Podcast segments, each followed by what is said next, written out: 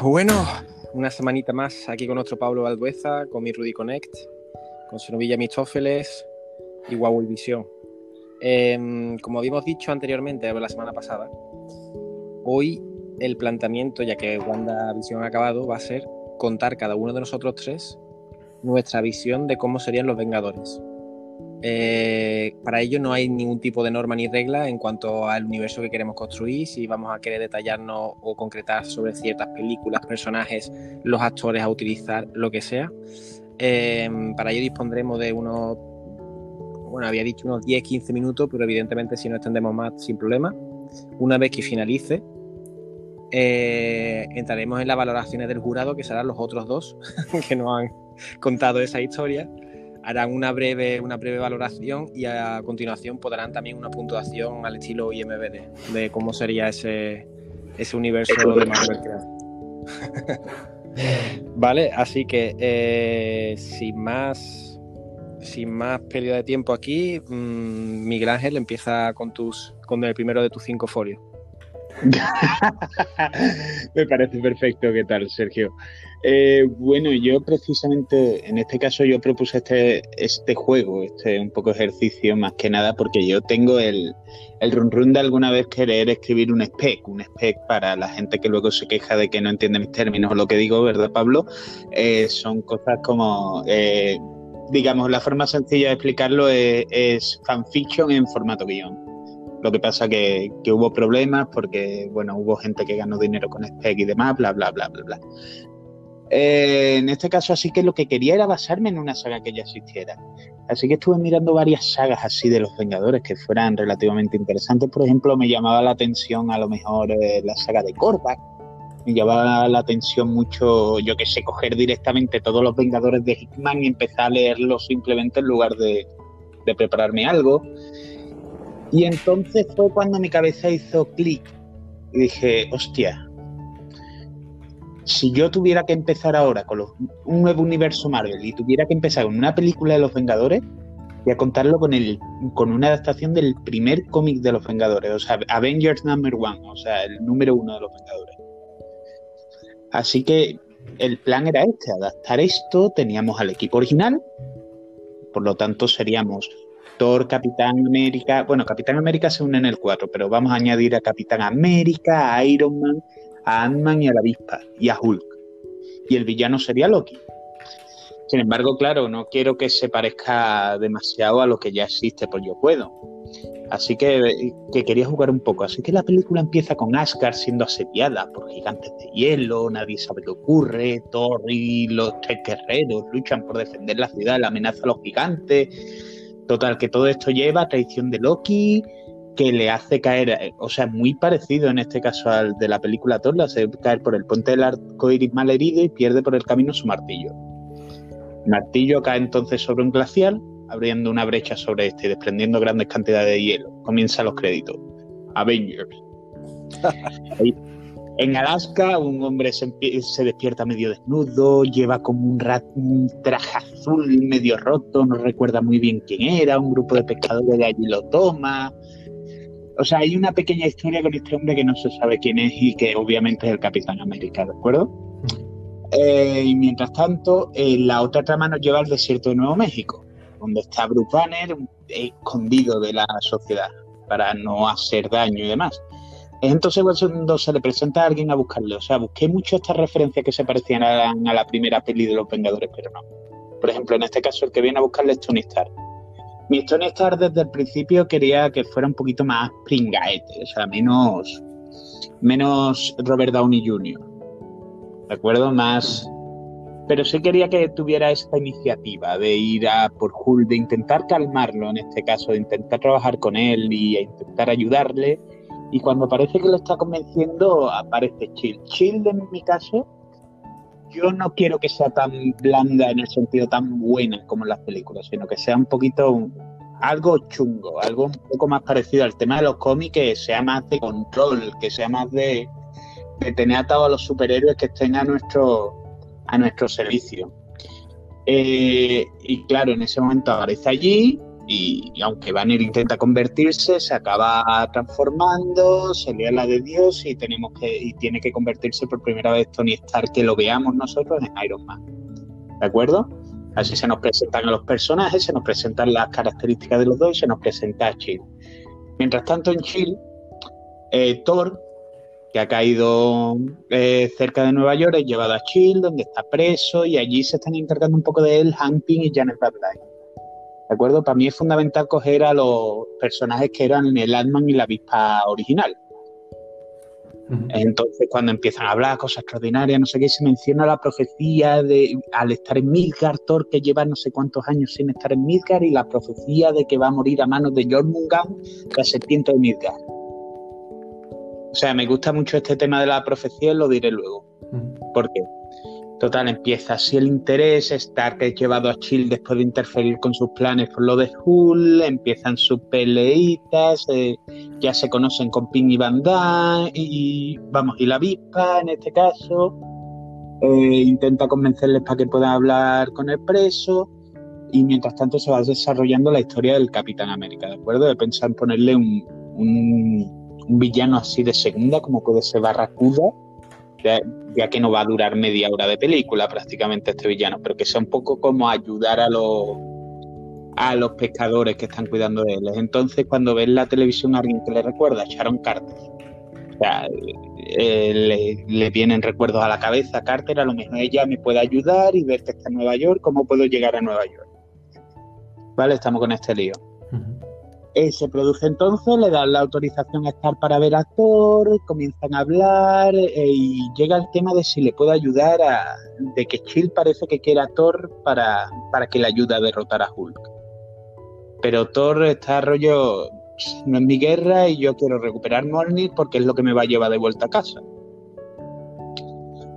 Eh, entonces alguien está como manipulando a Hulk, que es Loki Loki ah, como que está tomando cartas en el asunto para que la profecía se cumpla y nunca vuelva Thor, en este caso, a Asgard. Eh, y como eh, Banner no, quiere transformarse, sino que tiene este miedo de Hulk, del daño que puede hacer, manda entonces a, a The Executioner, eh, otro villano de Thor así pequeñito, que ataque Nueva York y que busque a Banner para forzarle a que despierta a la bestia. ¿De acuerdo? Empieza así la pelea, que si llega primero Iron Man, Pim y Van Dyne convencen a Chill para liberar a Thor y se junta Iron Man, Thor y Hulk finalmente contra este hombre. Finalmente aparece el tipo sin memoria, el Capitán América, y entre los cuatro eh, lo destruyen. El problema es que Hulk sea la entra el siroco.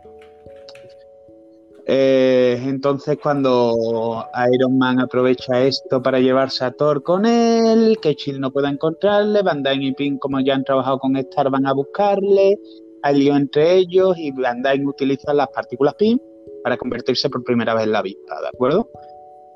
Y entra un poco para ver los planes de Chill y empieza a descubrir eso, que el martillo de Thor está en Alaska y que el tema del mamoneo de que intentan que sea el que se cargue, de usarlo como arma. Ella entonces ya se pone en mamoneo y se va para, para el bando de Star, igual que se va a Pin, porque se va detrás de ella. Eh, mientras tanto, el Capitán América, que había rechazado, diciendo que no puede ser que él sea el Capitán América, que su memoria se la está jugando, bla, bla, bla, bla, bla, bla. Eh, va a ver a Sharon Carter y habla de las fotos de su abuela, o sea, todo esto de ir recordando el pasado a base de los recuerdos que le dejó la abuela a la nieta. Y a partir de ahí es cuando dice, vale, soy el Capitán América, voy a actuar como tal. Tienen la información ya todo, están todos reunidos y van a salir directamente a las caras.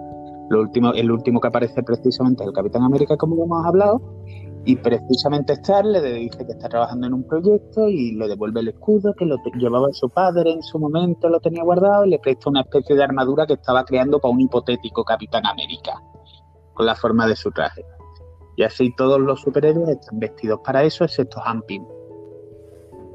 Eh, Hulk es el único que no está ahí. Es que Hulk está haciendo, está aprovechando mientras está transformado Loki que, que puede acceder a su mente solo cuando está transformado porque cuando es Banner no se deja controlar. Y es ahí, la ha llevado a, Alaska precisamente para este, que él libere a la serpiente Jormungand, la serpiente de Midgard, ya que según la profecía es lo que va a matar a todos. Así que está directamente, lo quiero poner ahí pegándole puñetazos a los glaciales, pegándole puñetazos a iceberg, ¿de acuerdo? A los putos locos, terremotos por Alaska, llegan los Vengadores, van a la zona del Seino y empieza una batalla de todos contra, contra Hulk. Eh, el que va por Loki, teniendo en cuenta que Loki, Loki lo quiere hacer que no se meta a pelear, o sea, que sea muy, muy ajeno al tema. Eh, la única que se le acerca es Janet, en este caso la avispa, ya que puede volar, eh, pero un poco juega esquivando mediante ilusiones. O sea, está ahí, pero no está ahí. Total, intentan detener a Hulk y cuando parecen que lo va a conseguir empieza a temblar el suelo, la bestia se está despertando. O sea, John Mungan. Thor cae con esto al agua helada, los Vengadores impotentes, una bestia enorme y solo tienes al Capitán América, tienes a la avispa y tienes y tienes a Iron Man. Y entonces cuando Pin dice, hostia, eh, tengo mis partículas, pero no son para hacerme pequeño, para hacerme gigante. Y entramos a él, en lugar de debutar como Ant-Man, lo debutamos como Goliath. Y tenemos esta pelea, eh, este Goliath intentando detener a la bestia, o sea, por lo menos aguantarla lo suficiente como para que le dañen el resto. Eh, y justo cuando está perdiendo el control, Hulk, quien ha sido, bueno, ha visto todo el mamoneo de la bestia y demás, pues se le une a los Vengadores en esta lucha. Y precisamente ya cuando están todos, lo último que queda es Thor saliendo del agua con el Molnir, que había caído después de ese destruido los iceberg y todo eso por la bestia, y atraviesa la bestia desafiando a su destino. Y esto para mí era fundamental porque quería jugar con el tema del destino. ¿Fin? ¿Ya? No, se ha caído, ¿no? Se ha caído, se ha caído. Digo, coño, qué abrupto final, ¿sabes? Sí, sí, ya está, de repente. y yo. Pues mi destino, eh, en plan, mi destino es ser Capitán América a pesar de que no lo recuerde, mi destino es morir aquí, pero para hacerlo, mi destino. Miguel, se te, se te va la. Mierda. se te va la voz, Miguel. No sé si no tienes cobertura o estás en algún sitio que está. No se te escucha, no se te escucha. ¿Ahora? Ahora sí, ahora sí. Vale, que mi idea es jugar con el tema del destino. Vale. Es que, es que dice eso y, y se va la voz. Sí. Espérate, Miguel, Miguel, un, un segundo. Que no se te escucha. Tenemos aquí problemas ¿Mejor? técnicos en, el- en la fase 1 de Xenovillas. Nos está Eh, hackeando Marvel porque quiere todas Ah. nuestras ideas. Claro, está, está intentando pillar. Habla, Miguel. No. Se- Se está entrecortando un poquito. ¿Ahora mejor? A ver, Y ahora sí. a lo mejor. Sí, habla un, pa- un- O sea, di una frase, dos o tres frases largas para saber. Porque dice ahora mejor, decimos que sí, pero no sabemos si ya. El tema de lo que quería era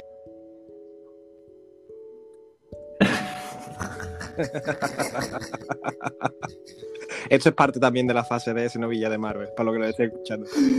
La intriga máxima. Miguel, se te está cortando, tío. Se te está cortando absurdamente. No, es que, es que se, o sea, se te escucha en plan decir una primera, una primera palabra, pero se corta. Como si Skynet hubiese tomado tu, tu móvil. Y salte si no y entra otra vez. Eso, salte y entra.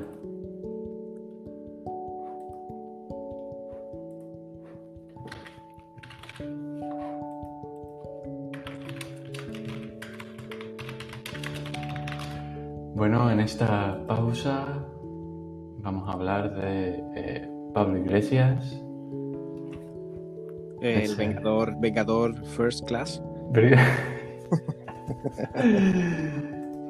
Es un tío muy inteligente Sí. y nada, ahí va, Contento. contentito, contento. Se queda, ¿no? Se queda. Se Pablo. queda Pablo Iglesias, se queda. Ole. Ole. Ay, Dios mío.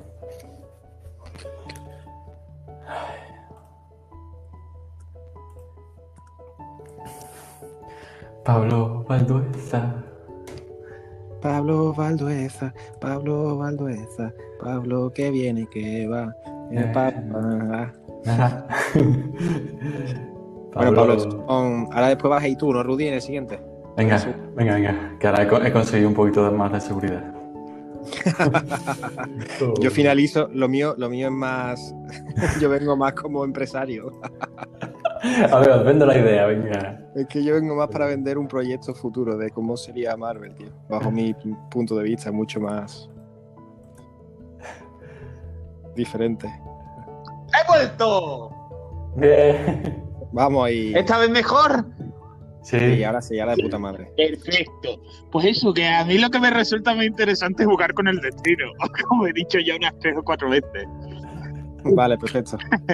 El tema de Hulk luchando contra su destino de ser un monstruo, Thor luchando contra su destino de una muerte, el Capitán América aceptando su destino de que es el Capitán América, a pesar de que ni siquiera lo recuerda.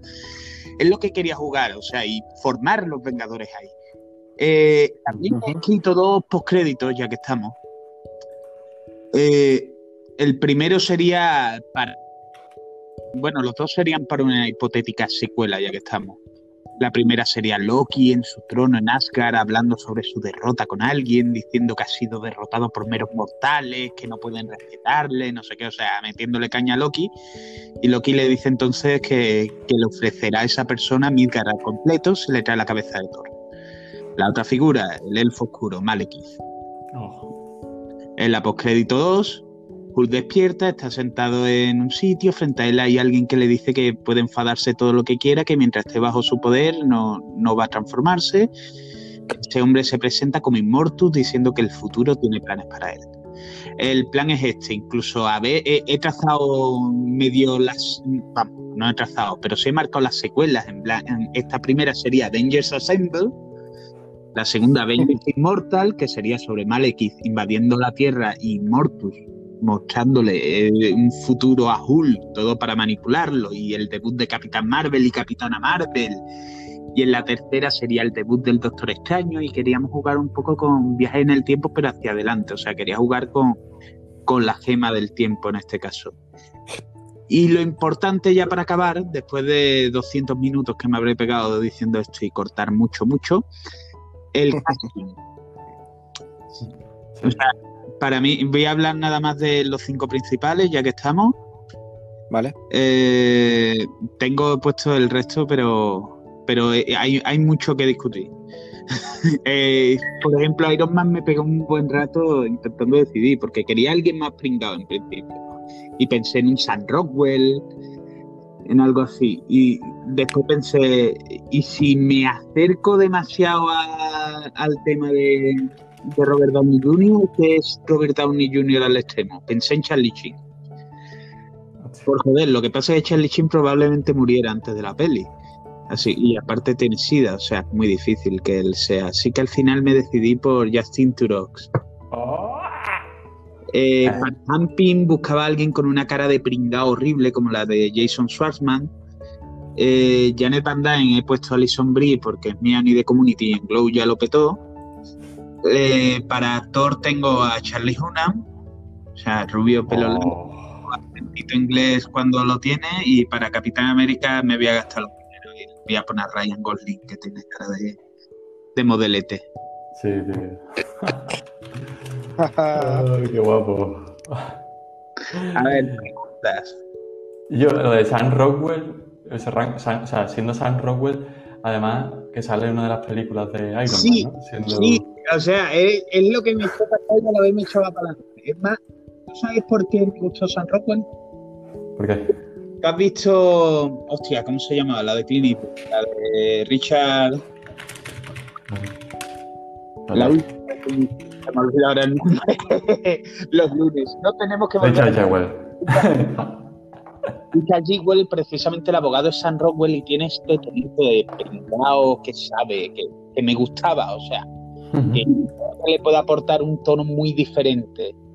Eh, porque ya hemos visto su parecido al extremo de Robert Downey Jr. en Iron Man 2. A mí me interesa más su, su, su tono distinto, su tono, un tono muy, muy diferente, muy alejado.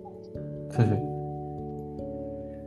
Pues, a ver, mm, mola, eso mola. Eh, a ver, eh, otra cosa es, esto sería como la fase 1, ¿no? Eh, en la que digamos, o sea, la fase 1 más o menos, ¿cómo estaría formada? Por esta primera de los Vengadores y... Sí, ¿qué esta que es la de Jormungand Sí, y yo pasaría a tres películas, o sea, haría solo película de los Vengadores, a chuparla. a chupar. No, sea, puedes cortarla a chuparla luego, Sergio, si quieres. Para no poner botoncito de lenguaje adulto.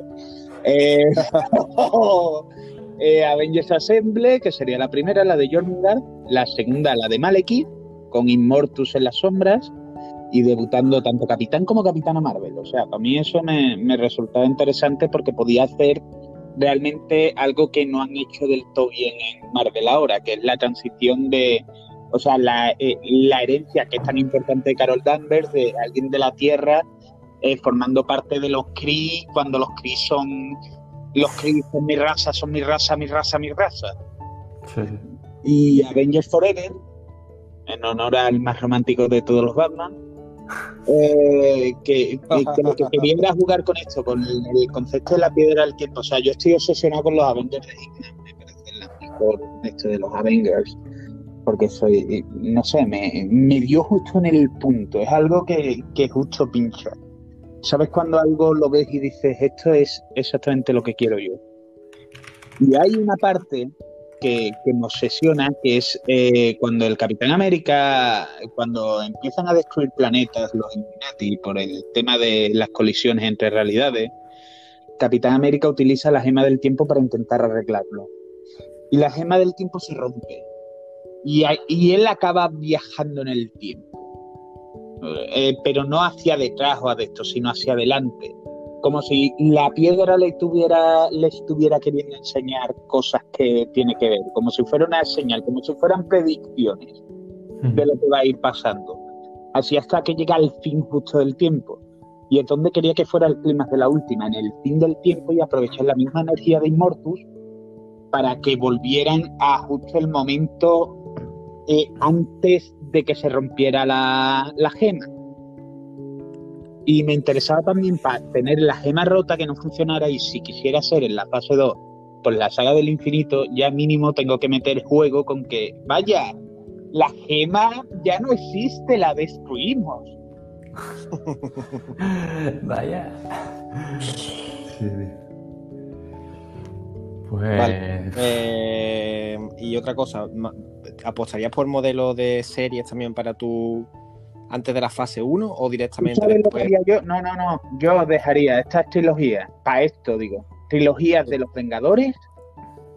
Por cierto, esto no lo he dicho, pero Nick Furia quería Michael Shannon. O sea, que lo busques. y yo quiero Michael Shannon para todo en mi vida. Michael Shannon del, de Boardwalk Oh. De la gente Van Alden. Sí, por favor. Yo lo Sí, quiero sí. en todo en mi vida. Pero eso que en un principio yo mantendría esto mientras en serie hacen los X-Men. Oh, hostia. Es una idea esa, ¿eh? Hombre, es que tienes, tienes todo un un mundo para desarrollar. eh, Y puedes hacerlo tranquilamente, ¿no? En plan, venga, X-Men. Vamos, uno. yo, yo de hecho te diría que yo es que he venido hoy, eso he dicho antes a Rudy cuando te has caído, Miguel, que yo he venido más a modelo de, o sea, a modo de Sí, empresario, sí. para decirte lo que sería mi, mi, mi producto de Marvel. No, no, y Pero yo por es lo guay. O sea, Yo, por ejemplo, yo, por ejemplo, de hecho, de- la idea que acabo de decir también la tengo anotada, el tema de la serie de X-Men, porque creo que es eh, un mundo tan amplio con tantísimos personajes sí, que una serie es lo mejor para desarrollar. Pero bueno, después hablamos, después hablaré yo estoy también. totalmente Eh, de acuerdo. Em, para el tema de más preguntas, ¿alguna más pregunta así, Rudy, que quieras hacer? Pues. mm, ahora mismo. La verdad es que no, porque vería las películas, vamos, de lleno. Porque si me planteas que la primera película ya es Los Vengadores, mm, ya es que me. me Sí, sí, no, es que es una ¿sabes? franquicia de los Vengadores. O sea, si tú quieres verte la peli de Iron Man, búscate la vida, tío. Vale, yo quería, yo quería entonces pues ha- hacer la, la, valoración tú primero, Rudy, si quieres, y ahora hago yo también una pequeña valoración. Y pues, la valoración es que es un. O sea, tal y como lo plantea Miguel, eh, sería un pedazo de proyecto brutal. Mm, ya de primera pegándote con, con este conjunto de Vengadores y una. Y todo el tema a mí que me encanta a mí, que es el tema de, de los dioses, bueno, de- del destino, el tema del, de Thor, no, el tema de Thor y todo eso, es que completamente de lleno. Me parece una ideaza y no sé, no tengo nada que decir. ¿De cuántos miles de millones estamos hablando? A ver, a ver. La más taquillera mm, frente a Avatar, ¿eh? O sea, más taquillera incluso que Avatar, la veo yo. Va- vale, ¿y de cuánto, y de cuánto, cuánto es la puntuación que podríamos ver entonces en IMB de Ruby? Hostia, pues. yo, tío, un. Eh, nueve, ocho y medio, ocho y medio, nueve, ¿no? Vale, vale. Yo, vale, vale, sí. Es es tu valoración, y ahora voy yo con la mía. A ver, yo pienso, yo pienso que, que Miguel claramente, además de con todos los conocimientos de, de Marvel, de cómics que se ha leído el cabrón, eh, después borro también el cabrón este para gente sensible. Eh, yo creo que ha tirado de, ese sentimentalismo de toda la gente que se han criado y han crecido con los cómics, digamos.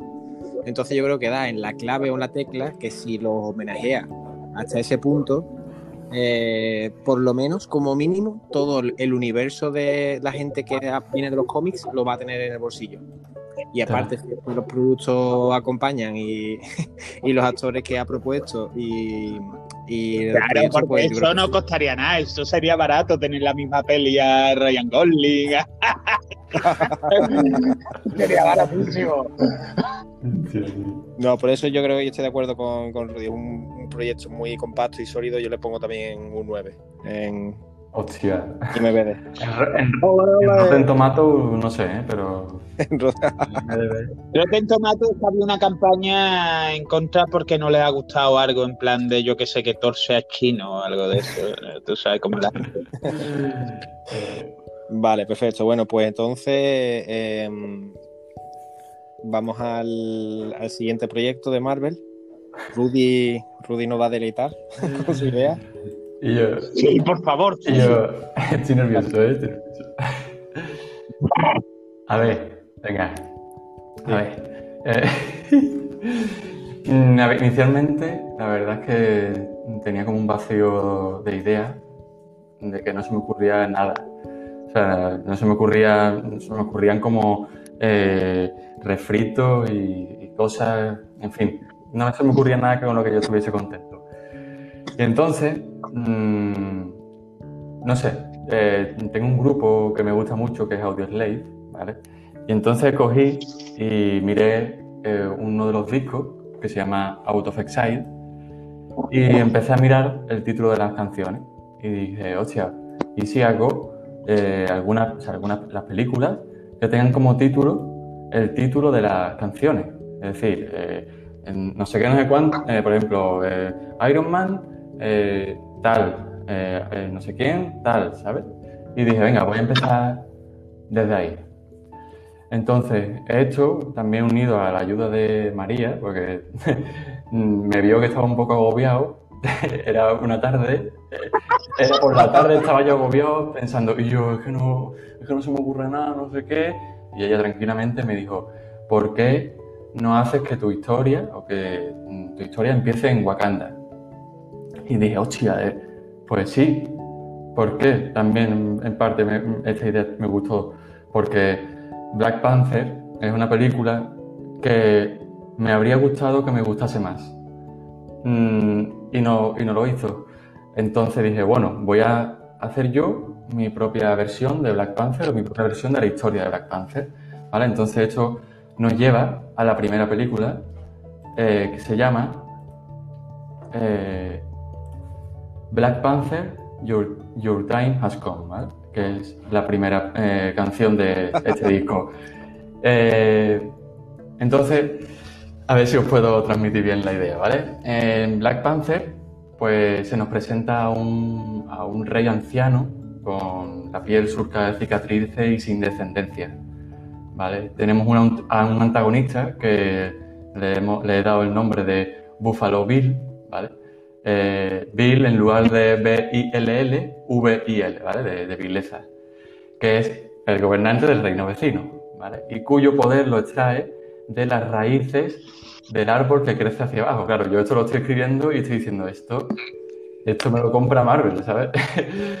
y, nada, y, eso, pues, en parte le da el poder del espíritu del búfalo.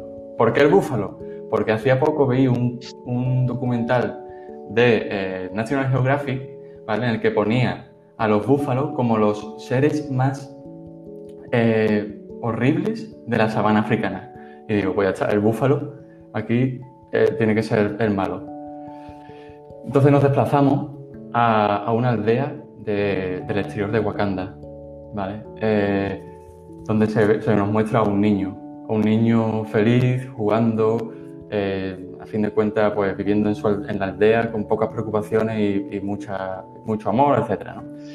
Y que va a Wakanda a vender pues, los productos que se manufacturan en la aldea, en su aldea. ¿Qué pasa? Bueno, pues ¿sabes? una serie de, momentos que previamente se nos muestran en la película, de, tensiones entre los reinos y demás. Eh, cuando el niño va a, vender estos productos, se ve inmerso justo en la invasión de este reino vecino, ¿vale? La invasión de Buffalo Bill. Entonces el niño intenta huir eh, y acaba cayendo en el jardín del reino de Wakanda, ¿vale? Total, el reino, pues, o sea, el, jardín, pues se ve un, jardín de flores moradas. ¿vale? La flor esta que aparece en Black Panther, pues se ve ahí. Y pues, mm, un poco hipnotizado por la flor y el color y demás, ve que hay un líquido dentro de la flor y lo bebe. ¿vale? Esto unido al caos que hay en ese momento, a los gritos, eh, bueno, lo típico ¿no? que hemos visto alguna vez en, la televisión. Eh, pues el rey eh, de Wakanda encuentra allí al niño escondido y ve en los ojos del niño el tono morado de la flor. Sonríe, ve, viendo la inminente caída de su reino, eh, ve en el niño una esperanza y entonces le da el colgante, un colgante de una pantera, ¿vale? Con, no sé si es, una pantera, si es la cara de una pantera, eso tampoco lo he, lo pensado demasiado, ¿vale? Y, bueno, Pasa otro, pasa otro momento y está ahora el rey luchando contra Buffalo Bill. Eh, ahí en plan batalla brutal, típica con coreografías potentes. Y Buffalo Bill mata al rey de Wakanda. ¿vale? El niño consigue escapar, volver a la aldea, medio moribundo después de todo lo que ha pasado, eh, y duerme. Y esa misma noche sueña con la diosa pantera. ¿vale? La diosa pantera le dice, mm, en, los, en sueños que busque a quien habla con los truenos. ¿vale? Y así termina la primera película eh, de Black Panther. ¿vale? Eh, la escena post crédito es Buffalo Bill hablando frente a un espejo eh, al, que le, al que le está hablando y le dice que ha terminado con uno de los mm, impedimentos, de uno de los principales impedimentos. ¿vale? vale, esta sería la primera película de Black Panther. La segunda película de esta primera fase sería otra película de Black Panther, porque digo, porque, sí, porque me apetece. Coño. ¿Vale? Entonces la segunda película de Black Panther se llama Black Panther Out of Exile, ¿vale? La segunda canción del disco. Y me pareció un buen título porque digo, coño, mmm, ahora veréis por qué, ¿vale? Eh, se nos muestra ya a un niño que ha crecido, ya rondará los 18 o 20 años, eh, muestra una fuerza sobrehumana, aunque esconde este poder. Su aldea se ve que sufre penuria y la tiranía de, este nuevo gobernante, ¿no? Pues un poco también típico, ¿no? Un poco rollo eh, Rey León, ¿no? En el que Scar llega y realmente no viene nada, o sea, no viene a nada, viene aquí a joder. ¿Vale? Entonces se llega al extremo, ¿no? Una noche lluviosa, eh, se, escuchan los truenos rugir, los relámpagos iluminan el cielo los soldados de Buffalo Bill, bueno, eh, se ha llegado, se ha llegado a un punto bueno, en el que los soldados de Buffalo Bill van a la aldea, ¿vale? Y, disculpame un segundo, y bueno, pasan una serie de acontecimientos que tampoco tenía muy claro, y, pero que acaban llevando al centro de la aldea a los padres del niño y a otros miembros de la aldea. El niño intenta detenerlo, pero mm, no es suficiente, no, tiene suficiente poder y, no lo no controla, con lo que al final acaban doblegándolo, ¿vale? Y poniéndole con la cara prácticamente contra el barro eh, y sin poder hacer nada, ¿vale? Justo antes de apretar el gatillo de las personas que, o sea, los, soldados de Buffalo Bill, eh, se escucha eh, un susurro, una, una, voz susurrante entre la tormenta, ¿vale? Una voz susurrante de una mujer, ¿vale? De repente un rayo sale disparado matando a los guardias, o un rayo o varios rayos, ¿vale? Y del cielo baja una persona, con los ojos blancos, el pelo blanco y es tormenta, ¿vale? Eh, claro, eso no lo sabe, no lo sabe el público quién es, ¿no? Pero bueno, se irá descubriendo con, el, con la siguiente, un poco con el desarrollo de, la película, etcétera, ¿vale? Y eh, total, se reúnen, Tormenta les cuenta que ha seguido la, señal de Chala, ¿vale? El rey de Wakanda, y señala el colgante del niño. Eh, le cuentan lo ocurrido, pero claro, no puede hacer nada porque empeoraría toda la situación actual. Eh, pero claro, ella, ella dice o le propone a los padres que puede llevarse al, niño para poder ser su mentora le, dicen que, le dice Tormenta a los padres y al propio niño que él lleva el poder de Black Panther y que le va a usarlo.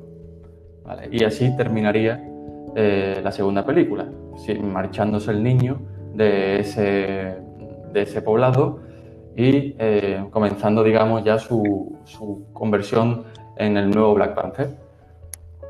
En la escena post-crédito eh, vemos a Tormenta mirar una foto donde se ve a diferentes personas entre esas personas se ve un hombre con un martillo, un hombre con un traje de pantera, un hombre verde y enorme, una mujer con un traje con una estrella en el pecho, un hombre con una capa roja y perilla y ella misma. ¿vale? En fin, no sé si ya estáis viendo por dónde van los hilos. Mis, Vengadores no van a ser los que conocemos, sino más o, más o menos una, mezcla así que me aparecieron de algunos personajes que me, molaban y me apetecía, no sé, darle visibilidad en pantalla. ¿no? Vale, ya mm, quedan dos películas y, ya un poco el, Los Vengadores, ¿vale? Eh, vale, la siguiente... perdón que te interrumpa, esto me estás hablando todo del rollo fase 1, ¿no? Por decir sí, sí, exactamente, fase 1. Fase 1. Vale. African Avengers. exactamente. En fin, bueno, eh, la siguiente película es la Capitana Marvel, Be Yourself, ¿vale? Sé tú mismo, que es la tercera canción. Eh, bueno, eh, la película empieza con una mujer en una oficina tecleando con una tarjeta identificativa. En la tarjeta se ve que pone Carol Danvers. El teclado tiene letras y caracteres extraterrestres, ¿vale? No es un teclado QWERTY al uso, sino un, teclado enorme con un montón de caracteres y, en fin. Eh, se ve que vive en un bloque de pisos de un planeta bloque, ¿vale? Una idea un poco cogida, creo, de, no sé si de la guía de autostopista intergaláctico, en la que había como una especie de naves que eran bloques pues eso llevado a, planetas, planetas prácticamente que son bloques de pisos, de bloques de bloques de pisos, ¿sabes? En plan... Es muy de sí, sí, y súper... Al final, esta mujer una, con una vida muy monótona y aburrida, eh, al llegar a la oficina, mm, un día cualquiera, ve, se ven las siglas SUEP, ¿vale? S-U-E-P, ¿vale? Estas siglas, la, o sea, están las siglas que conoceréis todos como SEPE, ¿vale? Servicio estatal de no sé qué, no sé cuánto, pues SUEP es Servicio Universal de Empleo Planetario, ¿vale? Y eh, Carol Danvers, funcionario del universo, ¿vale? Carol Danvers, funcionario del universo. Eh, Quiero una camiseta con la frase funcionario del universo, es como inspirador y a la vez deprimente, es genial. A ver, yo, es que con, esto, eh, con esta historia, mm, aunque a lo mejor no tiene un final que demasiado así, pero me moló hacerlo, la verdad. A ver, eh, se ve pues una escena, ella viendo la televisión, pone el canal Tierra, pero claro, los canales son canal, primer botón planeta, segundo botón al canal, ¿sabes? Entonces el canal Tierra y, y puede ver las noticias del canal Tierra, ¿no? ve lo que está pasando un poco y se siente impotente. No, no es que vea lo que ocurre en, en Wakanda, sino ve en general la situación de la Tierra y, se siente impotente que no puede ayudar ni hacer nada. Eh, en, una, pues, en algún planillo y demás se ve una foto de fondo que es como la que tiene Tormenta que vemos en la película anterior. ¿vale? Se ve un flashback. eh, en esta película también se juega un poco con los flashbacks de ella y, lucha, y el resto de personajes que vemos en la foto luchando. ¿no? Un- no hay un desarrollo realmente profundo del resto de personajes, pero sí que vamos ya intuyendo quiénes son, cómo son, son sus poderes, etc. Eh, a ella se le ve como una superheroína muy poderosa, como es mm, Capitana Marvel, ¿vale? Y entonces vuelve a presente y se hace una pregunta, ¿no? Se hace la pregunta de ¿qué hago aquí perdiendo mi tiempo? Eh, un trabajo estable, tranquilo, aburrido, pero odioso. Y se intenta mm, eh, de alguna forma autoconvencer diciendo, mejor, pero mejor que nada. Y justo en ese momento se escucha una alarma. Se levanta, va a un armario, pulsa el típico botón, ¿no? El típico botón que abre eh, un armario y se ve en el, eh, dentro del armario el traje de su traje, que es el traje de Capitana Marvel, y un móvil. Un móvil a lo- al, al- al estilo de que, del que le da Capitán América a Tony Stark, ¿no? Un móvil así normal. Y ve que ha recibido un mensaje. El mensaje es T'Challa ha muerto. Vale. Entonces, bueno, eh, eh, se pone triste, caen sus las lágrimas, se ve como los puños se iluminan, ya uno ve, intuye que algo va a pasar, se viste con el traje y sale volando hacia la Tierra, ¿vale? Pero de repente descubre que no puede salir de allí, no puede salir de, ese bloque de piso ni de ese planeta bloque. Eh, porque, porque descubre que al final eso es una cárcel y que la llevan unos seres conocidos como, y aquí eh, tenéis en la cabeza funcionarios, ¿no? Pues mm, separar, la separar las sílabas funcionarios, ¿vale? Y ponerle delante a fun, no, ¿vale? No fan, funcionarios, ¿vale? Son unos seres extraterrestres no fan. Entonces son unos seres que, pues, que están encargados de, pues, de- de- no de joderte la vida, pero sí de hacerte tan aburrida y te acabes queriendo morir.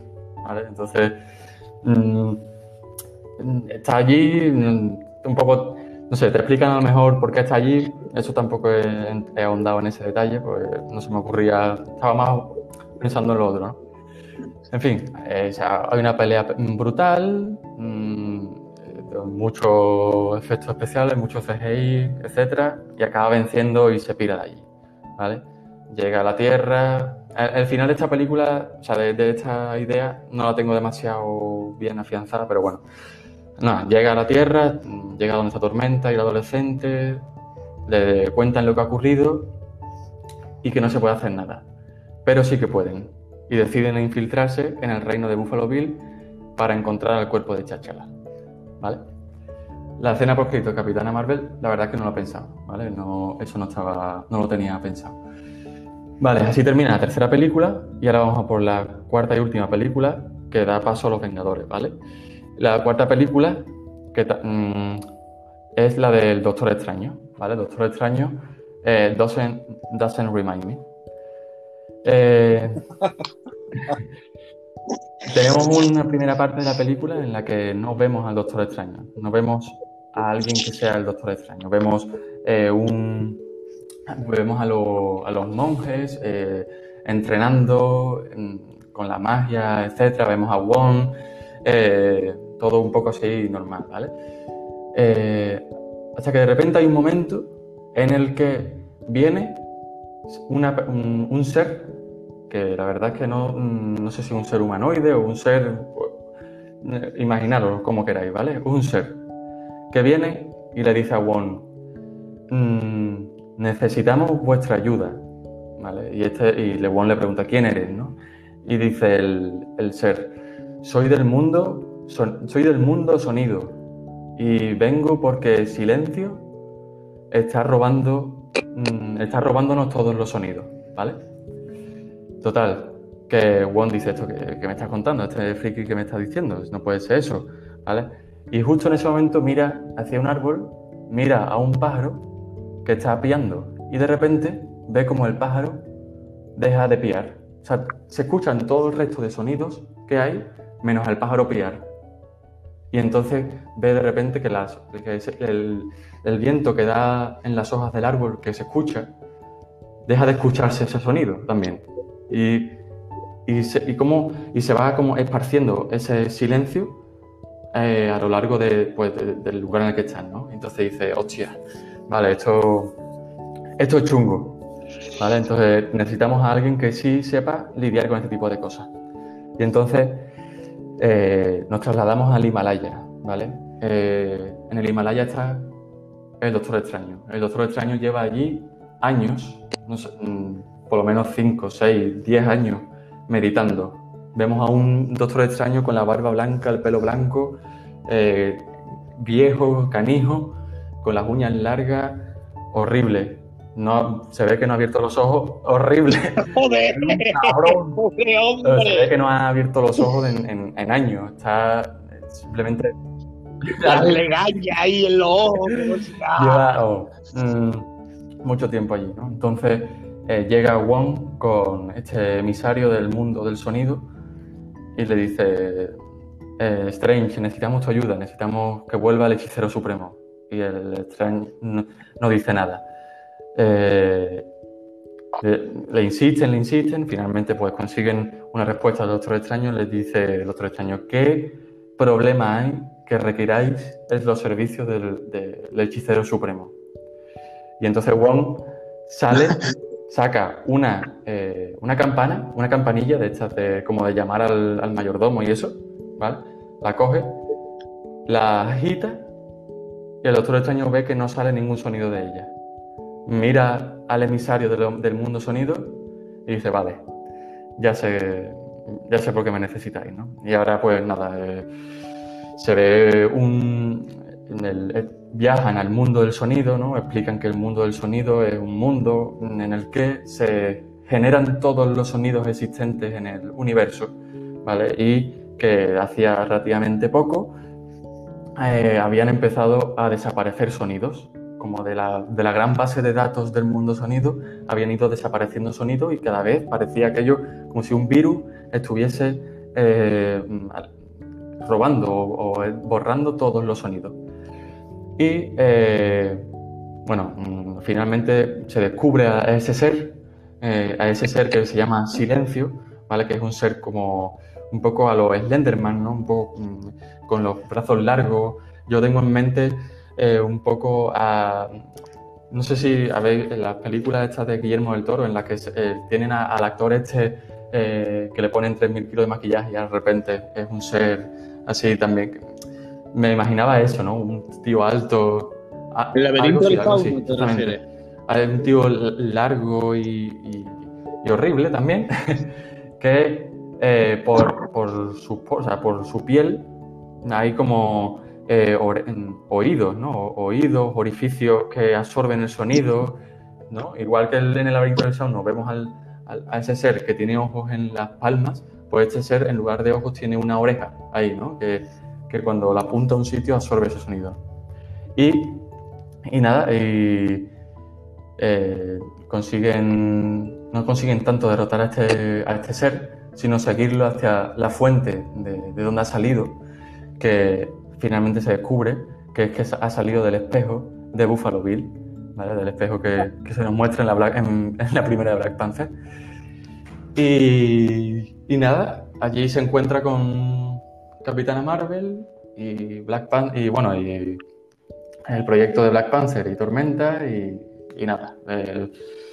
eso sería Vengadores, ya, la siguiente película de Vengadores. Y la verdad es que Vengadores esta en concreto no me la he, no me la he planteado, o sea, no la he desarrollado completamente bien, pero algo así como llegan a este lugar, eh, se encuentran pues con los problemas de, de enco- de encontrarse en un territorio desconocido y enemigo.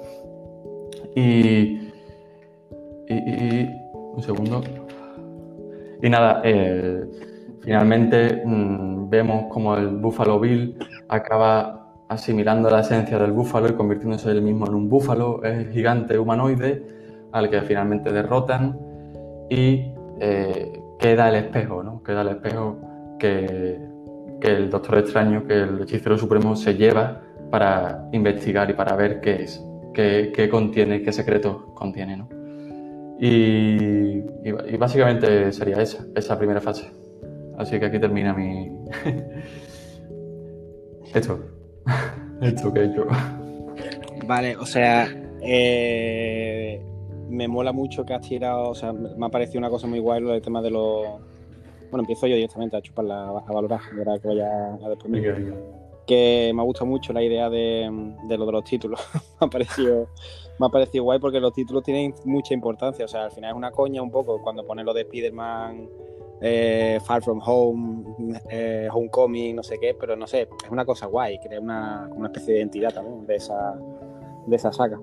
Entonces eso me ha parecido muy chulo y después también, eh, también me ha gustado que hayas tirado por los personajes que más te gustan, primero por los African Avengers y con la tormenta y, eh, y el búfalo.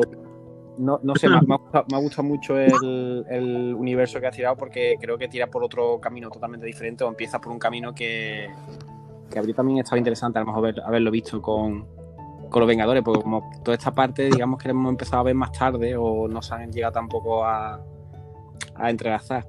Así Mm. que, no sé. Eh, Miguel Ángel. Eh, me ha resultado curioso eso, que, que es eh, la- el capítulo de Legión de los Vengadores, en cierto sentido. O sea, y lo digo en el mejor de los sentidos, no en el malo. O sea, es, es este, me parece muy bien porque es todo lo contrario de lo que he hecho yo, es lo guay. Eh, Directamente has mandado legados a tomar por saco y has hecho lo que te ha dado la gana y has escarbado en lo que significan los símbolos alrededor, que me parece muy chulo. Eh, lo de la importancia de los títulos de los discos, además, eh, es que tú imagínate que llegas a coger uno de los cosidos y tiene Black Panther, te voy a comer todo el sé, show show de mi amiga Lucy. y es, es que es, es curioso, es curioso. O sea, menos mal que tenía el disco de cómo sí. eh, y te iba a Sí. preguntar, tema de, de actores Sí, sí, sí. Es que eso me ha, se me ha pasado por la emoción del momento, ¿sabes? A ver, Por cierto, espera, antes de empezar, antes de que se me olvide, muy fan de la versión Mortadelo y Filemón de, de Capitana Marvel.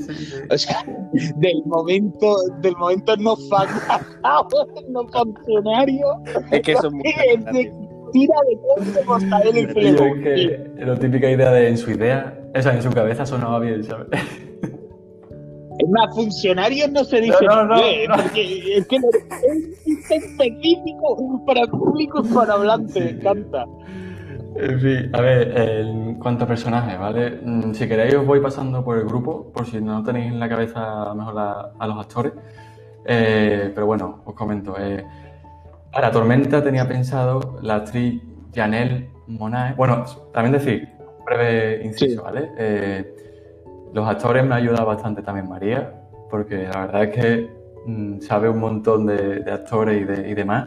Y, y sin ella habría sido en Tormenta Halle Berry. Eh, Doctor Extraño, pues Benedict Cumberbatch. ¿sabes? Entonces, gracias a ella también me ha dado ideas, ¿vale? Entonces, Janelle Monáe como Tormenta, la verdad es que cuando me lo dijo, digo, coño, es que es mm, sería una pedazo de tormenta, ¿sabes? De una tía súper guapa y, y poderosa. Como el, el Black Panther niño, pues realmente esto no me comió mucho la cabeza. He buscado a, a actor. eh, Actor Actor niño negro. negro. Tal cual, os, de- os de- os enseño la imagen, ¿vale? Que... Entonces, eh, Alex Hibbert, ¿vale? O sea, eh, no sé dónde sale realmente, pero me ha parecido, me pareció que lo visto y digo, vale, este puede ser un, un potencial Black Panther. El, Black Panther viejo, el, rey viejo y, con cicatrices, eh, el Oba Babatunde, ¿vale? Paso imagen. Además, con, con, he cogido una imagen que te hubiese con una lágrima, ¿vale? Los espectadores, los oyentes mm, no lo verán, pero bueno, que lo busquen. Entonces, ese sería el Black Panther viejo. Eh, después, el, el Black Panther ya adolescente o, o 20, de 18, 20 años, eh, Power, ¿vale? Eh, me ha parecido que tenía un cuello como para ser Black Panther. no, no, pero lo vi y me pareció que era una buena idea. Para eh, Capitana Marvel, la. mm, Espérate, os digo el nombre porque lo tengo apuntado aquí. Eh, Mackenzie Davis. eh, os paso la imagen que sale en la de Terminator, sale también en el capítulo de San Junípero de Black Mirror. Y en Terminator sale con el pelo corto. y la verdad es que me parece una tía bastante poderosa y fuerte y, y la veo bastante bien en un papel así. Eh, para, el- para los malos, para los malos de la película de Capitana Marvel, eh, los no funcionarios, eh, veo que su líder es el Wallace Shawn, ¿vale? O- porque es que la cara me- mm, la odio y me resulta una cara aburridísima, sobre todo una cara que vi en la última película de Woody Allen, que no recomiendo para nada, ¿vale? Es- esa persona, esa persona con un traje gris, es que te, te consume la asistencia, ¿sabes? Mm, Totalmente. Y eh, para el Doctor Extraño, me he imaginado, o sea, me ha parecido que el actor indicado es Kyle McTahan, o Mac no sé qué, Oh, no, pero el agente Cooper, ¿vale? Pero el agente Cooper, a lo mejor tal y como está ahora, viejo ¿no? y demacrado y un poco incluso loco, ¿no? O sea, como si, la, si todas las ideas de Twin Peaks y todas las ideas de Bill Lynch se lo hubiesen metido en la cabeza y estuviese un poco piraillo, ¿no? Eh, para... Para Buffalo Bill, pues me parecía que Javier Bardem, por el producto español, me parecía un buen actor, la verdad, y, lo veía muy bien en ese papel. Después, eh, y para, para el ser Silencio, ese, para el ser del Doctor Extraño, el actor de, que sale en las películas de Guillermo del Toro y demás, el que sale maquillado y demás, el, en el laberinto del fauno, etc., pues a ese lo veía como, como Silencio. Así que ese sería mi elenco. Vale. Miguel, Estoy viendo las fotos aquí. ¿Qué ha pasado? Miguel. Senovilli. El teclado va porreando. El- la última foto que has pasado es el que sale también en La Princesa Prometida, ¿no? sí. sí, sí. Ah. Miguel acaba de pasar otro. Sí, sí, sí, sí. Sí, que se le ha caído algo, alguna cosita. sí. Ay.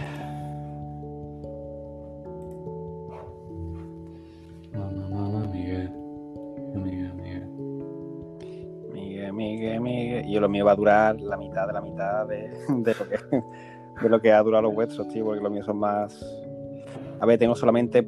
Solo tengo una película como con ideas por encima, Sí. pero no tengo ideas concretas de- después de. Bueno, ahora, ahora os contaré, pero lo mío otra, otra cosita. otra cosita. Miguel Ángel, vuelve ya.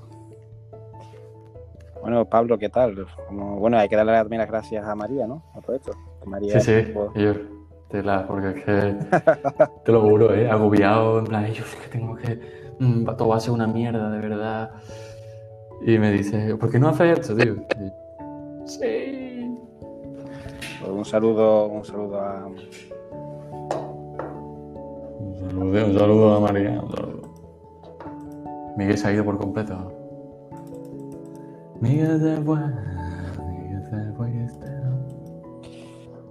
Vale, vale, vale, vale, vale. vale. Pues yo pondría. mm, Yo te pondría un 9 también, Rodrigo. Me ha gustado. Me ha Oh. gustado tu idea también. O sea, aunque sea algo totalmente diferente a lo que haya presentado Senovilla, pero en IMBD dri- verías también un 9. Oh. En Rotten, en Rotten Tomato verías un 48%. Hijo de puta, lo sabía, tío. Es que en Rotten Tomatoes suelen ser más, como más, más cabrones a veces con las cosas, ¿no? O siempre que veo las puntuaciones rollo IMBD son como diferentes a... Sí, sí. A veces veces sí, porque el, el público, en plan, que va a muerte y no es a lo mejor tanto una crítica. Pero van, claro, Bueno, dice, dice Senovilla que está intentando entrar. sí.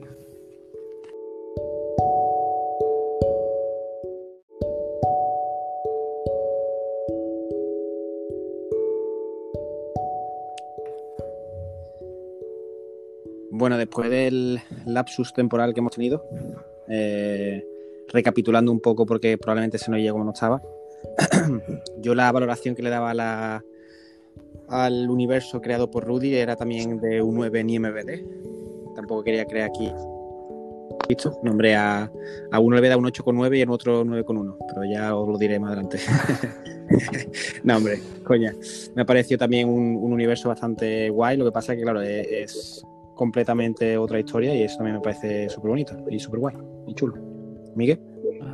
Eh, yo eh, creo que lo estaba comentando antes de desaparecer, como desaparecía antes. Eh,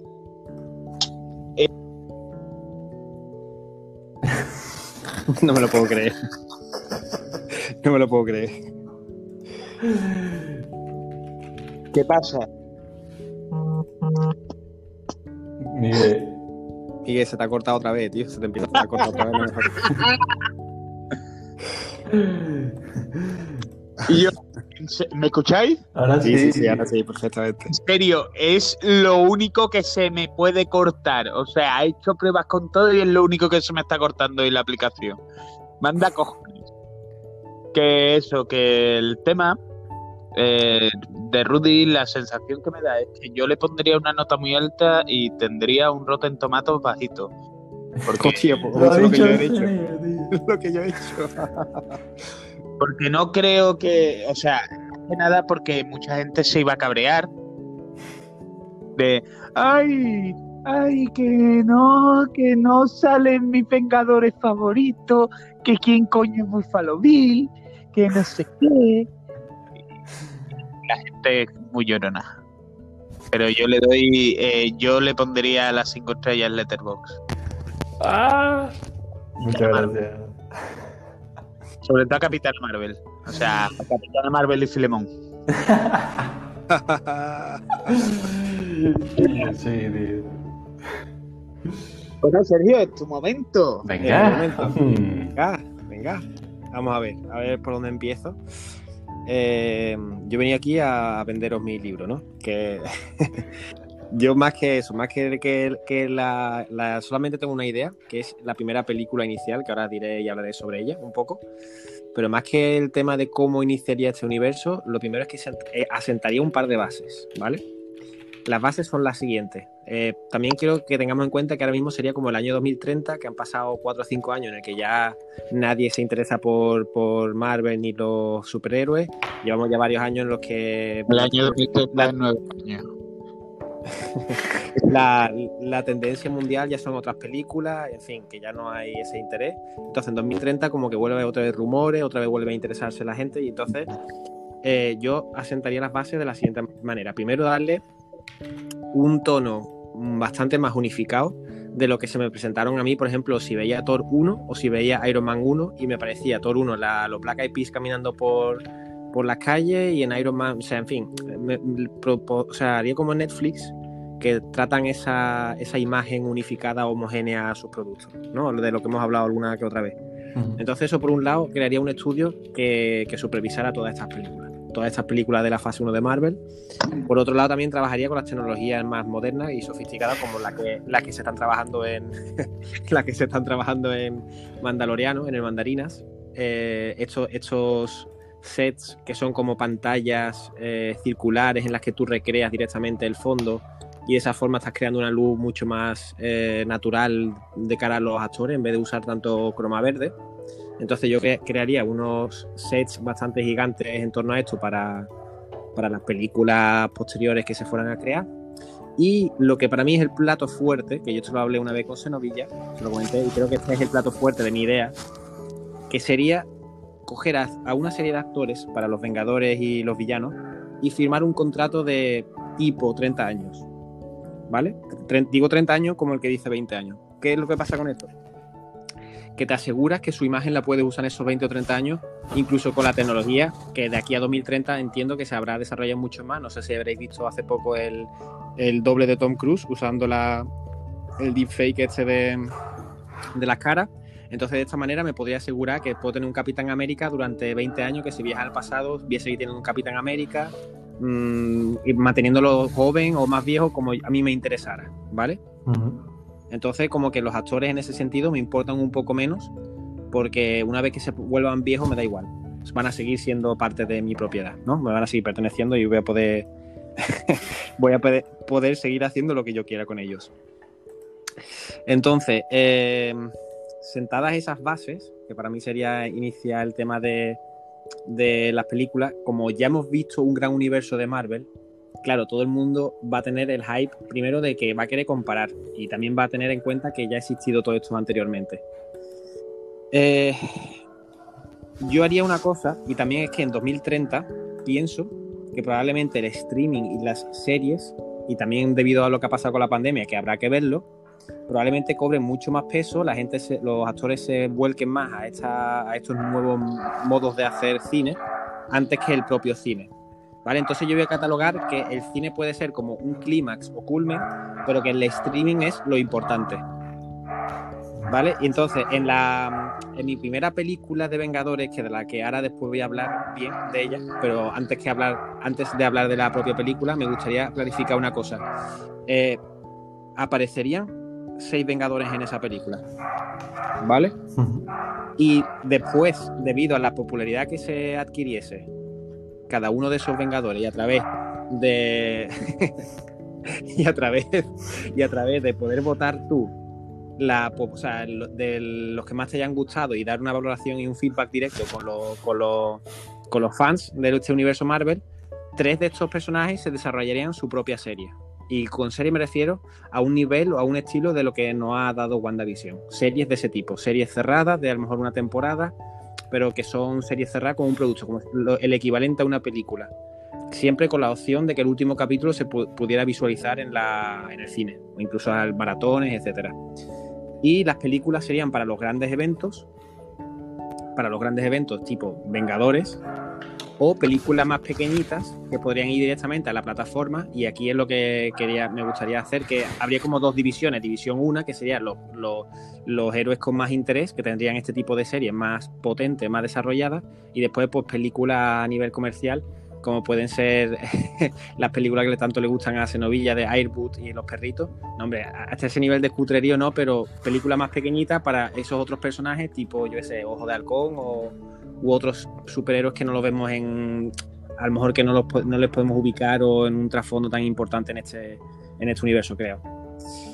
Así que sentado ya las bases, quiero que no se me olvide nada, eh, lo de X-Men, lo que ha dicho antes Novia me ha parecido muy interesante, creo que X-Men la desarrollaría sí o sí con una serie, no de, de este tipo de series cerradas, sino una serie con diferentes temporadas o por supuesto entrelazadas, o sea, yo ya partiría de la base que como tengo las caras de todos los actores, yo no necesito que el COVID pueda arruinar un vuelo a alguien, sino que directamente puedo meter a los personajes que yo quiera. Entonces tendría muchísima libertad para que los cameos pasarían a no tener tanta trascendencia y la gente lo, vería con muchísima más frecuencia en, todas las en todas las series y películas. Lo vería con... Tampoco querría abusar para que no fuese una cosa tipo eh, son los Vengadores continuamente en cada capítulo, pero lo vería con más frecuencia y con más facilidad que anteriormente visto, porque muchas de estas películas probablemente más de uno no haya pasado tipo, hostia, porque no va aquí y aparece, yo qué sé, la Capitana Marvel y soluciona todo este follón absurdo y tonto que tiene a lo mejor Ant-Man en, en la 1, ¿sabes? Yo qué sé, hay cosas, hay villanos que me parecen desproporcionados para otros superhéroes que lo podrían haber solucionado. Entonces, para que esto no ocurriera, ya te digo, con el tema de, de tener los derechos de las caras de estos actores, se solventaría. Vale, y ahora empezando con la con la película. Mi primera película, que es la única en la que tengo así una idea desarrollada, es la siguiente. Aparece, aparece el título de Vengadores, pero se empieza como a resquebrajar y se empieza como a romper los rótulos. y, y nos veríamos. y veríamos a, a una mesa central y redonda donde veríamos sentados a Magneto, Loki, a Kingpin y a Doom, ¿vale? digo, esto, eh, digo estos cuatro cuando quiero que tengáis en cuenta que para mí esto es que se nos hubiese ido, ¿no? Sí. Sí. El sonidito este- el sonidito es que se nos hubiese caído. Espérate, ya. La Liga de los No Vengadores. Exactamente. A ver. Los Disvengers. Miguel Ángel. Dime. Vale, vale. nada. ¿Dónde te has quedado? ¿En la mesa redonda? Sí. Vale, vale. Vale, pues en esa mesa eh, he dicho estos cuatro villanos porque personalmente me gustan y creo que po- podría darle juego a mi idea inicial. Aparte que me gustaría que esta película fuese algo parecido a lo que ha pasado con Avengers eh, Infinity War, ¿no? Que es la primera, ¿no? Infinity War y después Endgame. Sí. Vale. Entonces sería un poco el, el efecto Infinity War en el que los villanos van a ganar esta, en esta película. Pero mi idea es que eh, en esta película los que están reunidos, cada uno de ellos quiere algo, quiere un plan, ¿vale? Kingpin quiere tener el control, simplemente el control de su ciudad y se conforma con ello. Eh, Doom, por ejemplo, sí querría a lo mejor tener un control del mundo, pero respetando a lo mejor los límites de Kingpin con su ciudad y sus cosas.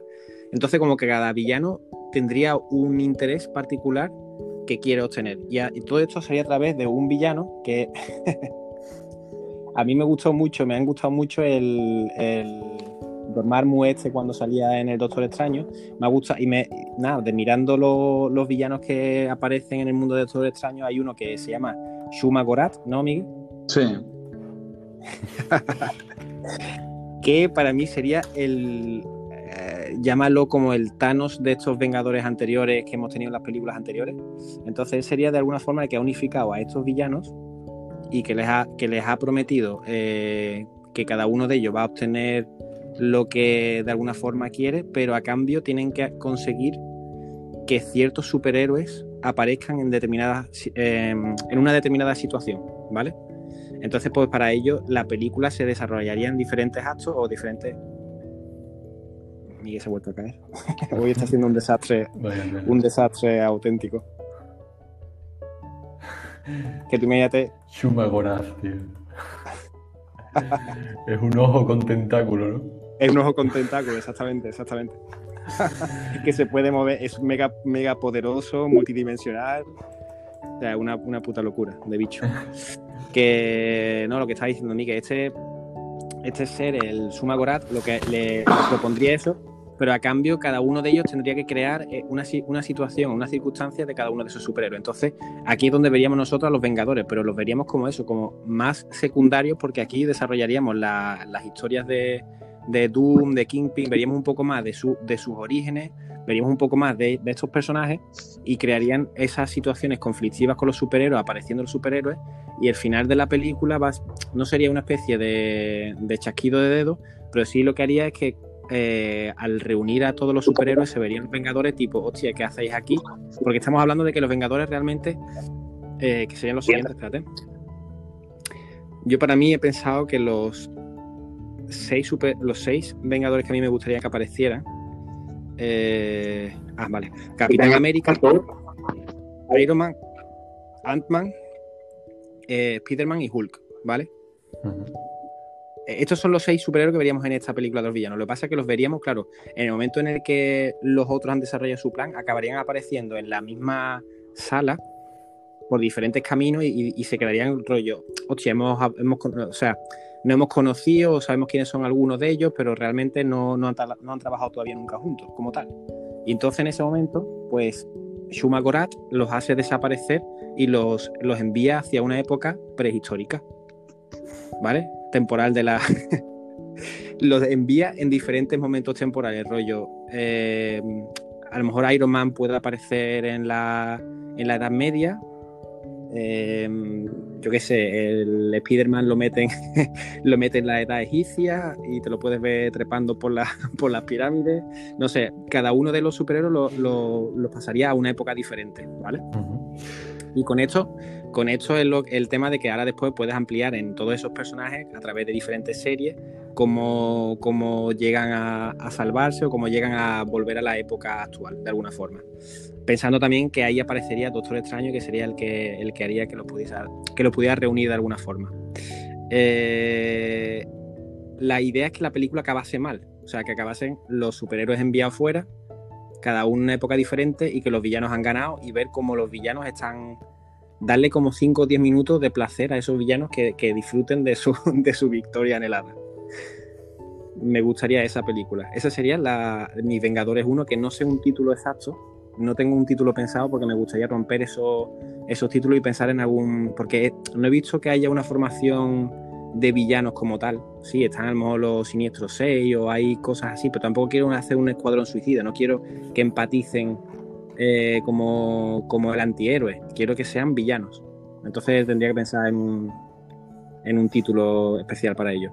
Después, por supuesto que me gustaría crear eh, diferentes bandas sonoras y trabajar con diferentes compositores. Me parecería muy importante que, por ejemplo, eh, Hans Zimmer lo dejaría totalmente fuera y como mucho sería asesor para los sonidos y que se debían utilizar para demostrar lo sobrevalorado que está el cabrón este. Y entonces, no, esto es una rencilla personal, pero pondría a muchos compositores cada uno con un héroe diferente para crear una melodía al más puro estilo como hacía John Williams, porque creo que sabía transmitir Superman, ET, eh, e Tiburón, sabía crear un, a, la vez que creaba el sonido ambiente que tú pensabas, hostia, esto es un tiburón, también te creaba una melodía muy icónica, y muy importante. Entonces yo trataría de traer melodías icónicas de nuevo para volver a hacer que los superhéroes sean eso, sean superhéroes.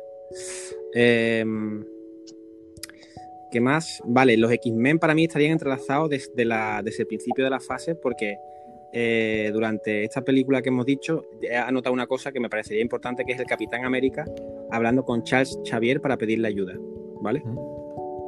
Entonces, eh, a raíz de lo que os he comentado antes, habría una votación en el tema de cuáles son los personajes que más interés generan en la gente y entonces podríamos ver al Capitán América en, en la, en la edad de hierro o en la edad, yo qué sé, en la edad romana, eh, se, propondrían diferentes temáticas y las que más interés generasen, pues se crearían tres o cuatro series alrededor de esas. Y después por las otras, pues una película más tamaño pequeña.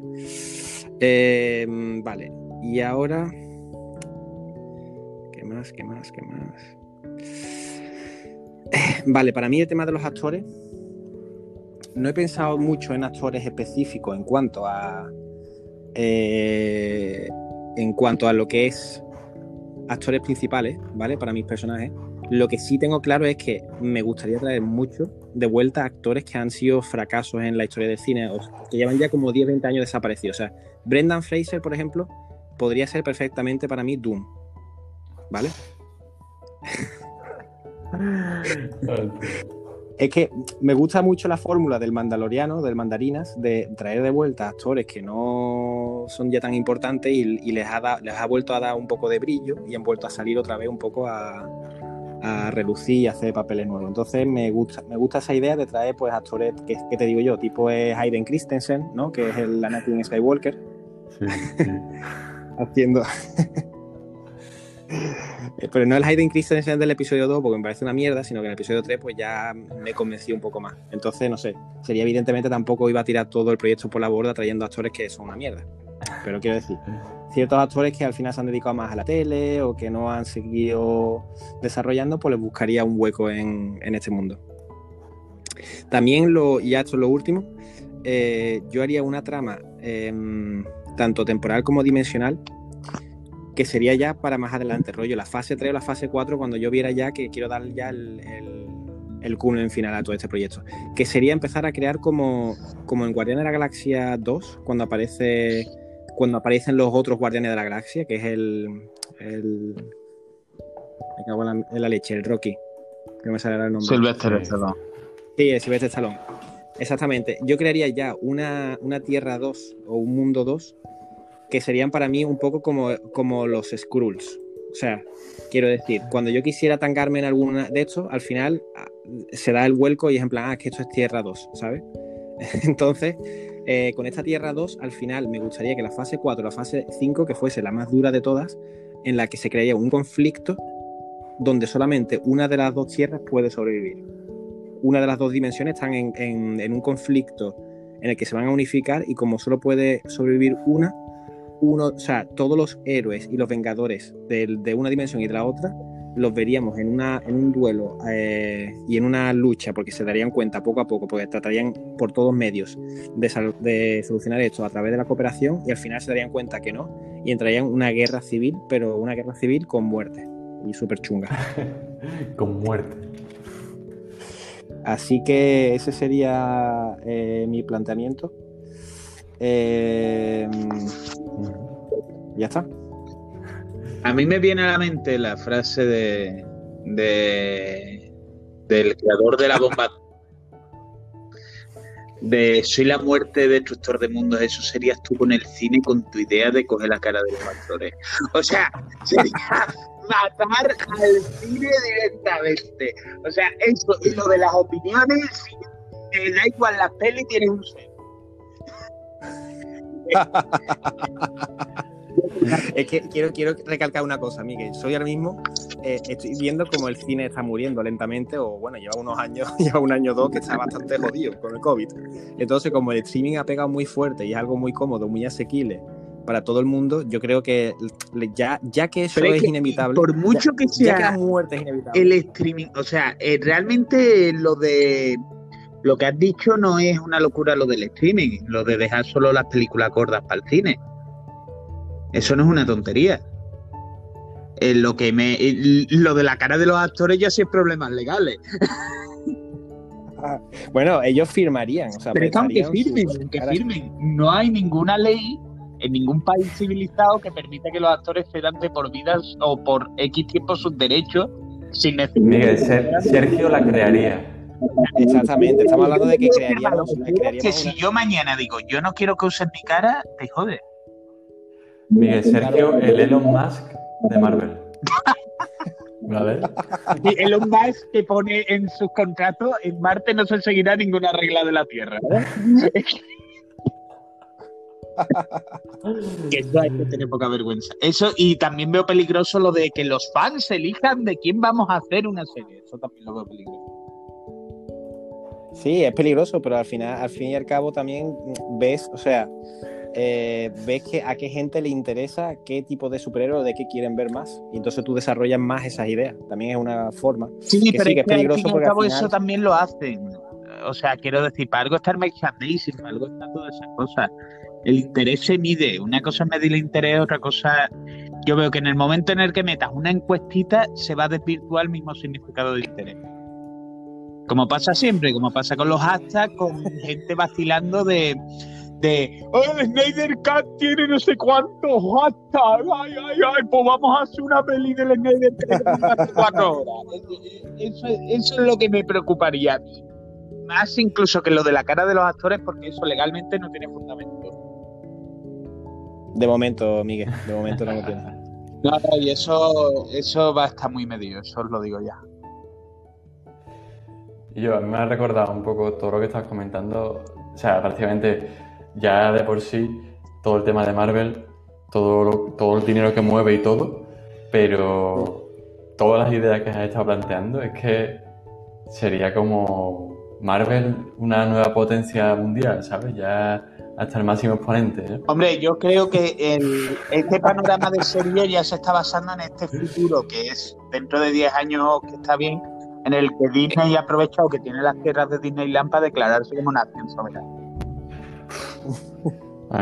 Y yo, eh, en los cómics de The Voice, eh, esto de poco. O sea, yo creo que lo que ha comentado Sergio es la idea que hay en los cómics de The Voice, pero claro, llevado a un mundo en el que no hay superhéroes, ¿sabes? En el los cómics de The Voice, prácticamente, en plan, están los siete, ¿no? Que son eh, los, los, los superhéroes más poderosos, no sé qué, y esos tienen como mil millones de películas, ¿sabes? Y hacen después 8 mil millones de películas de los 7. Y después están los, los superhéroes menores que, que, están un poquillo más tapados, ¿sabes? Ahí, y a lo mejor alguna peliculilla y demás. Es que me parece un plan completamente pérfido.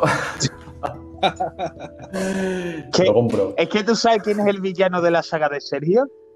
Sergio. Sergio. Yo. serio, tío. serio, una peli de Doom y sus locas aventuras y. me ha parecido muy buena idea lo de Shuma Gorat también. Sí, sí. De buscar villanos, o sea, te has ido a buscar un villano que precisamente eh, es esta concepción Lovecraftiana de locura que puede jugar bien. Y luego hay algo muy curioso en cómo has hablado de las realidades. Muy, muy curioso.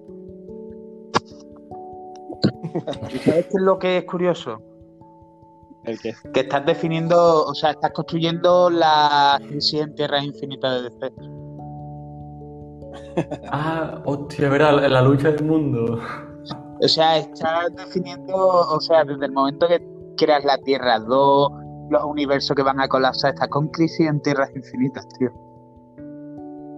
Sí, sí, sí, sí. Cierto, cierto. O sea, no lo digo como algo malo, es curioso. Más que nada Mira, porque. Marvel precisamente nunca ha tenido su crisis. Entre otras cosas, lo más parecido a su crisis ha sido la foto.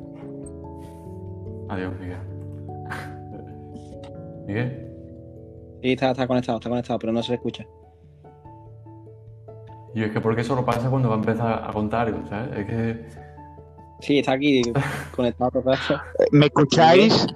Sí, Sí, sí, sí, ahora sí. Que eso, que lo más parecido que ha tenido Marvel a eso, o sea, de, eh, la realidad es diferente, aunque Marvel lo ha hecho, siempre ha sido un poco como, como no propiedad de DC, pero sí el campo de juego en el que suele jugar DC.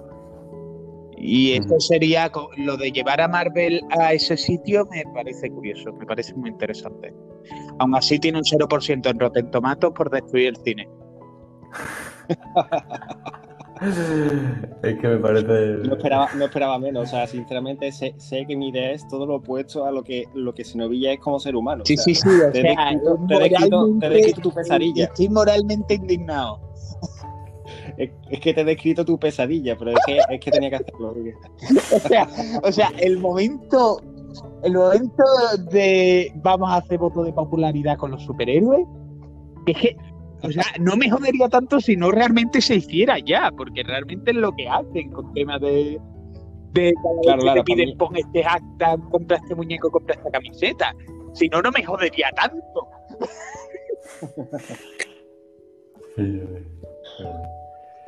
En fin. Bueno, esperemos que Pablo. Bueno, pues- Hoy ha sido largo el capítulo, ¿no? Sí, hoy va a ser bastante largo, sí, sí. Y Ru- Rudy, ¿tú ¿No? cuánto le das? Yo le doy un eh, 8. Me parece que estás está siendo demasiado generoso. Eh, o sea, no, me- eh, en serio, yo, me ha parecido guay la idea de todos los villanos y eso. Pongo una 7,9. No me... No, un o sea, 8 en Sergio se lo pasaría de bien en Silicon Valley.